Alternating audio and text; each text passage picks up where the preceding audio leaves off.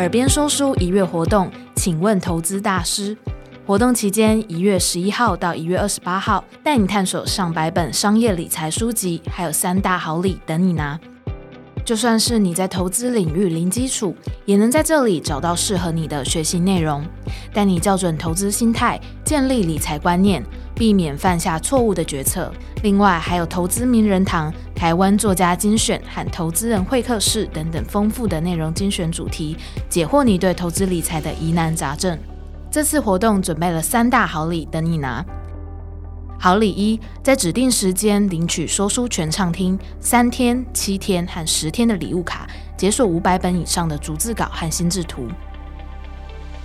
好礼二，四本活动指定书，在指定时间听完说书就能抽实体证书。好礼三，限定时间浏览指定商业理财说书，就能获得成就徽章和 PressPlay Academy 点数五十点。跟着我们一起进入投资理财的世界，掌握自己人生财富的主导权。现在就赶紧打开活动页，看看如何拿下这些好礼吧。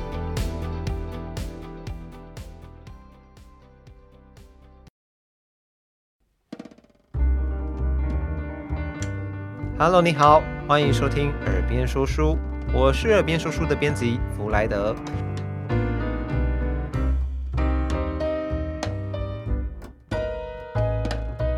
今天啊，又要来跟大家分享理财的书籍啦。今天的这本书《财富是这样养成的》，在韩国可是第一名畅销的财经书籍。为什么呢？因为作者赫赫有名，他的名字是 John Lee。在一九九一年到二零零五年，他在国际知名资产管理公司负责经营韩国基金。在这十五年之间，他让基金规模增长十倍。达到十五亿美元，这让张力获得大韩民国最强基金经理人的称呼。今天的说书并不是在教你怎么投资股票，或者列出什么标的，而是在教你，如果要变成有钱人，你该有什么心态，花钱的方式应该要怎样，还有对于股票投资，你该有什么正确的观念。最后还教你。要达到财富自由，你该用的三个方法。那我们就开始加速迈向财富自由吧。一开始，作者分享了一般人无法变成有钱人的三大原因。第一个原因是过着看起来是有钱人的生活。作者在韩国街头看到啊，就算是手头不宽裕的人，也会开着名车，买一堆名牌，或者出国旅行。他认为这些人为了让自己看起来像有钱人，但结果却让自己离成为有钱人这个目标越来越远。韩国现在流行着各种关于没钱或者开心生活的名词，比如说“三抛时代”，抛弃的抛，这是指现代年轻人会抛弃恋爱、结婚跟生小孩这三件事情，还有地狱朝鲜。指韩国是像地狱一样看不见半点希望的社会，还有土汤匙，就是跟含着金汤匙出生的金汤匙相反，土汤匙指自己的家境贫困。最后还有 YOLO，Y O L O，也就是 You Only Live Once，你只活一次的缩写，有着及时行乐的意思。这些名词反映的价值观呢、是觉得。嗯，反正自己很穷，也没有办法变成有钱人，不如现在痛痛快快的花钱，尽情享受人生。但是作者认为，虽然生活中的小确幸可以让我们感觉到甜头，不过这样现在消费的快感中，其实反而会加快变穷的速度。要是这时候突然工作没了，收入中断，或者生了一场大病，还会立刻跌到贫穷阶级。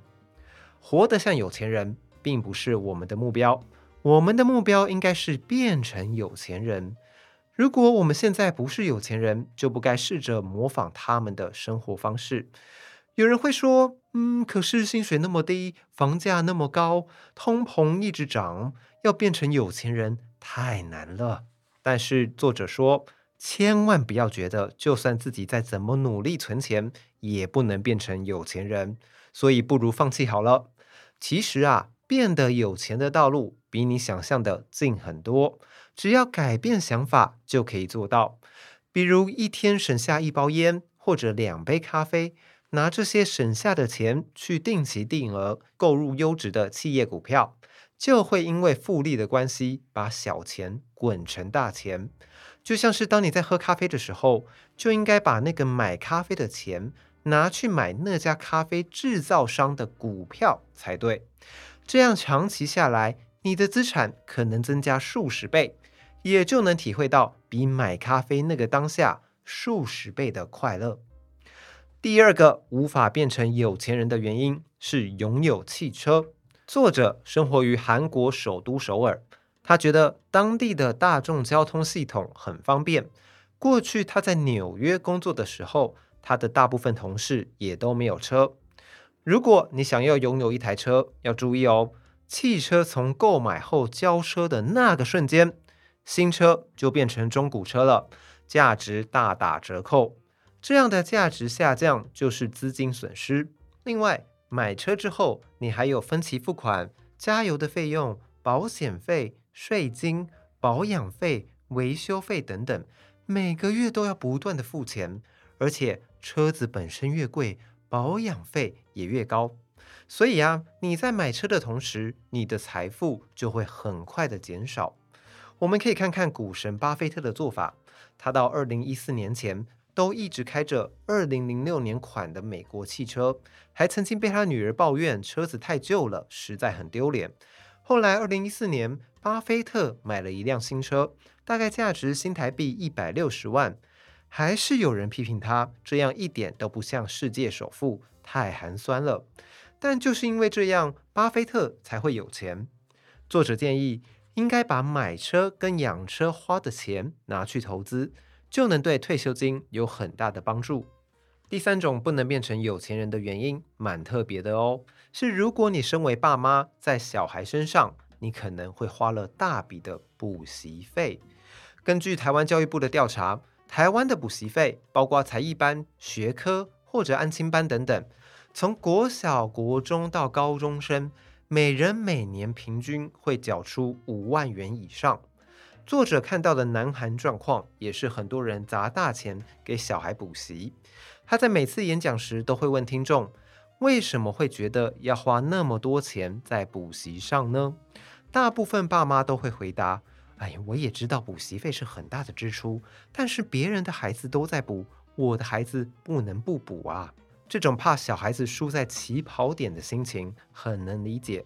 但是其实小孩子有没有好好念书，跟未来会不会有钱不一定相关哦。好，我们来看看，当一个有钱人应该要具备什么样的能力呢？作者在美国采访了几位大富豪。发现他们的特征有四大共同点：第一，具有高道德感，道德感高的人能够带给别人信任，也能够聚集周遭人心，让想要跟他合作的人越来越多。第二个特质，有强烈的好奇心，他们喜欢挑战新事物，思考方式积极正面。第三个特质，在国中、高中就有赚钱的经验，透过这样的经验，有钱人。会在求学时期就熟悉资本主义的系统跟金钱的流向，这对熟悉大笔资金的流动很有帮助。第四个特质，从小就开始投资，即使只有一点点经验，但是透过长期投资的经验，也会领悟金钱运作的方法。好，我们来看看上面这四个点哦：高道德、好奇心、有赚钱经验、有投资经验等等。都没有发现会念书是有钱人的共同特征，所以砸下补习费来让小孩子变得会念书，不一定会直接帮助到他未来的经济情况。如果孩子对读书没有兴趣，你就该省下补习费去投资股票或基金，为自己的退休金存多一点钱。或者，如果你还是想要把这笔钱花在小孩身上，也没有问题。你可以当做孩子未来的创业基金，这样也很好。再或者，如果孩子毕业后求职不顺遂，或者找到的工作薪水不太高，那这时候啊，把你当初没有让小孩补习所存下来的钱去买股票或基金，等小孩长大到大学毕业后，这笔钱哎就有可能变成他的百万资产。所以作者才强调，省下补习费拿去投资吧。刚刚讲完三种让你没有办法变成有钱人的原因之后，你会发现，作者一直建议你把钱省下来拿去投资股票。但是很多人对于投资股票有一些既定的观念，这些观念啊，跟你能不能用股票赚到钱有很大的关系。接下来我来分享作者提出关于投资股票的七种偏见。第一种偏见，觉得借钱来投资股票也没有关系。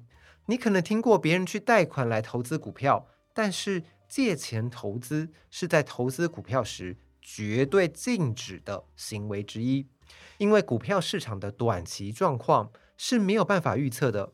但大部分的借贷都会定好还钱的日子，所以如果你靠借钱来投资股票，通常都会是短期投资，因为你得在时间内拿去还钱嘛。那如果你一直都是用借钱的方式来投资股票的话，就会养成短期投资的习惯。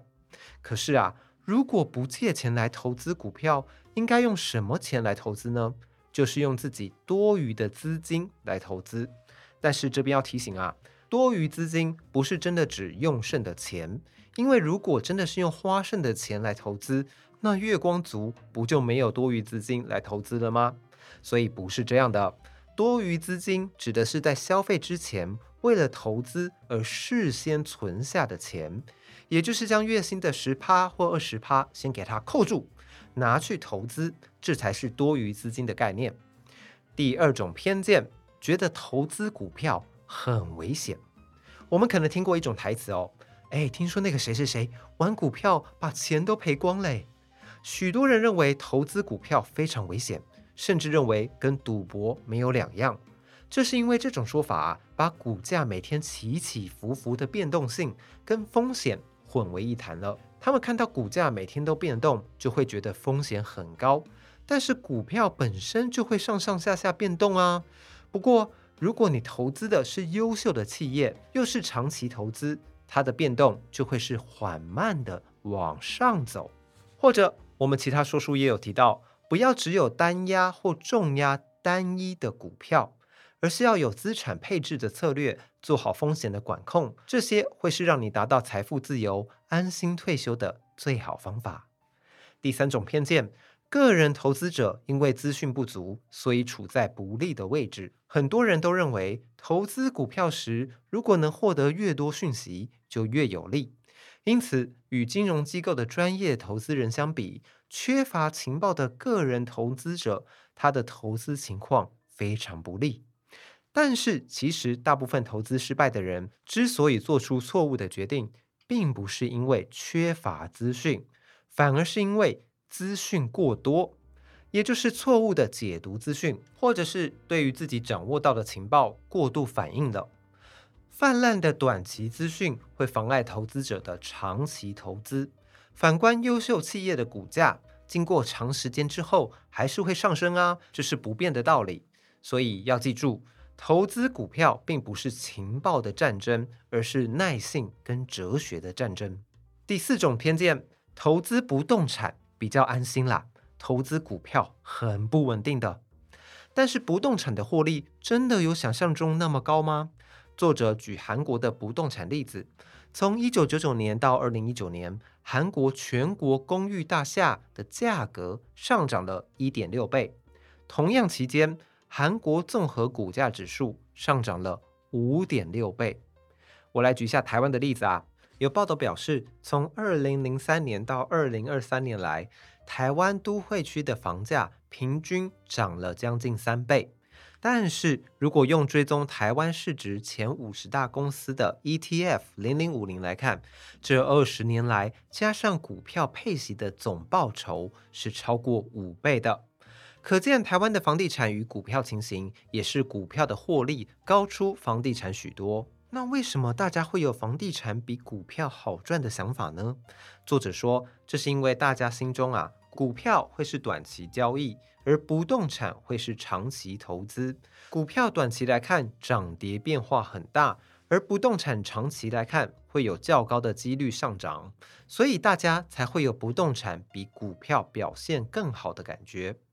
第五种偏见，经济不景气，所以不能投资股票。其实经济景气或不景气，股票市场不一定会跟着涨或跌。比如说，当景气转好的时候，股市反而会出现下跌趋势。这是因为景气好的时候啊，利率会变高，导致通货膨胀的压力上升。因此，我们不用对经济成长率趋缓或者出口减少等经济指标过于敏感，因为无论景气好坏，投资永远都有机会。第六种偏见，买卖股票的正确时机很难把握的。很多人都误以为投资股票的决胜点就是把握正确时机买卖股票，但股票并不是为了要卖出才买的，而是为了长期投资、分享企业的成长果实才买的。因此啊，除非企业基本面发生重大变化，比如说从财报看出它的毛利率等等的，否则没有必要卖出。当然，也没有必要为了寻找卖出的时机点费尽心思了。第七种偏见。为了赚大钱，放弃学业或工作，成为全职的投资者吧，这样没有问题的。这个是绝对不可以的行为。你会投资一家公司的股票，是因为你相信这家公司的营业额、利益和资产会随着时间而增加。投资股票代表相信企业经营的能力，并且长期等待成长。换句话说，股票能不能赚钱，是取决于企业管理阶层的经营能力，而不是你买卖股票的实力。不管是学生还是上班族，都一定要学习投资。但是请注意哦，如果想靠自己的实力玩股票赚钱，有极高的几率是注定失败的。说书的最后，我们来谈谈要财富自由能做的方法有哪些。这边你可能会需要用到纸和笔。或者手机的文件 App 来记录，你可以先拿出来边听边做哦。第一，制定你的资产与负债表。你先画出一个长方形，最好是 A4 大小。然后呢，将这个长方形呢从中间画一条线，分成左右两半。左边写下自己的资产，右边写下你的负债项目。要注意的是，左边的资产栏只包括对退休生活有帮助的项目，所以像是汽车啊、珠宝啊、服装啊、皮包、饰品等等的，就不用写在里面了。我们在左边的资产栏里面可以写下现金、存款、定存、股票、基金、保险、不动产、退休金等等的，并且填下它们各是多少元。好。写完了左边的资产栏之后呢，右边的负债栏，请你写下信用卡费、预借现金、车贷、房贷、其他贷款等等的负债项目。注意，这个资产负债表必须要定期更新，才会知道你的经济情形变化。左边资产栏的所有项目加起来就是你的总资产，右边所有项目加起来就是你的总负债。把总资产减掉总负债，就是你的净资产，而你的目标就是增加净资产。资产负债表是为了要掌握你的经济情况。那第二个财富自由的方法，就是要制定自己的收入支出表，一样像刚刚那样哦，画出一个长方形，从中间分成两半，左边写的是收入，右边写支出。左边收入栏可以填写薪资收入、兼职收入、利息收益、股票的配息收益、其他收益等等的。右边的支出栏可以写房租、贷款、养车费用、手机网路费、食物费用、孝亲费、子女教育费用等等。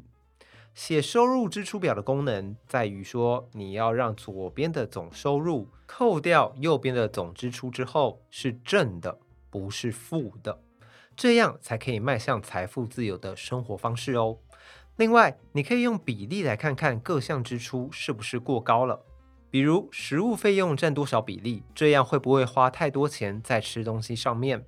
另外，你需要看看你的支出重要顺序，比如说，你的支出第一顺位就是为了让自己或家人的财富自由的支出，第二顺位可能是生活必须的支出。但是啊，有的家庭可能就会把子女教育的花费放在第一顺位。作者认为这种顺序可能会导致走向贫穷。财富自由的第三个方法，优先减少负债。为什么要优先减少负债呢？不能优先增加收入吗？我们都听过，投资的时候复利会让我们的钱越滚越大，对吧？诶，这个债呀，它也有复利啊，所以你的债也会因为复利而越滚越大。其实我们每天都有可能遇到债款的复利，那就是当你在结账柜台时拿出信用卡，你会听到要分期吗？这个时候，如果你回答好的，就会开始碰上负债的复利了。而且还债也有优先次序哦，你要先还高利息的贷款，在列出自己的资产负债表之后，你就会知道自己的各项债务。接着，你可以详细记录利息，每个月该还多少本金、贷款余额、偿还期限等等，这样就可以知道自己该支付哪一项较高利息的贷款。除了高利息的贷款外，短期负债也要优先偿还，但原因还是一样，高利息。比如信用卡贷款这种短期负债，不管是单笔消费分期、账单分期，还是预借现金服务、信用贷款等等，这些贷款可能会需要较高的利率，应该要尽可能在还款日还清。好了。讲完财富自由的三个方法后，我们来回顾一下今天的说书学到了什么。为了让我们拥有更多财富，我们要避免过着看起来是有钱人的生活，尽量不要买车。如果要买，也不要买昂贵好车。如果你已经有小孩，记得不要在小孩身上花大笔的补习费。再来，我们分享了投资股票的七种偏见，分别是：第一，觉得借钱来投资股票啊，也没有关系啦。第二，觉得投资股票很危险。第三，个人投资者因为资讯不足，所以处在不利的位置。第四，投资不动产比较安心，投资股票很不稳定的。第五，经济不景气的时候不能投资股票。第六，买卖股票的正确时机很难把握。以及第七，为了赚大钱。放弃学业或工作，成为全职的投资者也没有问题。最后，我们谈到了要财富自由能做的方法有哪些？你可以制定资产负债表，制定收入支出表，还有优先减少负债。耳边说书分享了很多投资理财相关的书籍，要怎么一次看到这些说书呢？欢迎在我们的内容总览页面里面点击一个筛选，打勾。商业理财的类别，这样呢就可以看到更多理财说书，学习更多理财知识喽。我是耳边说书的编辑弗莱德，一起赚更多钱吧！我们下次再见喽，拜拜。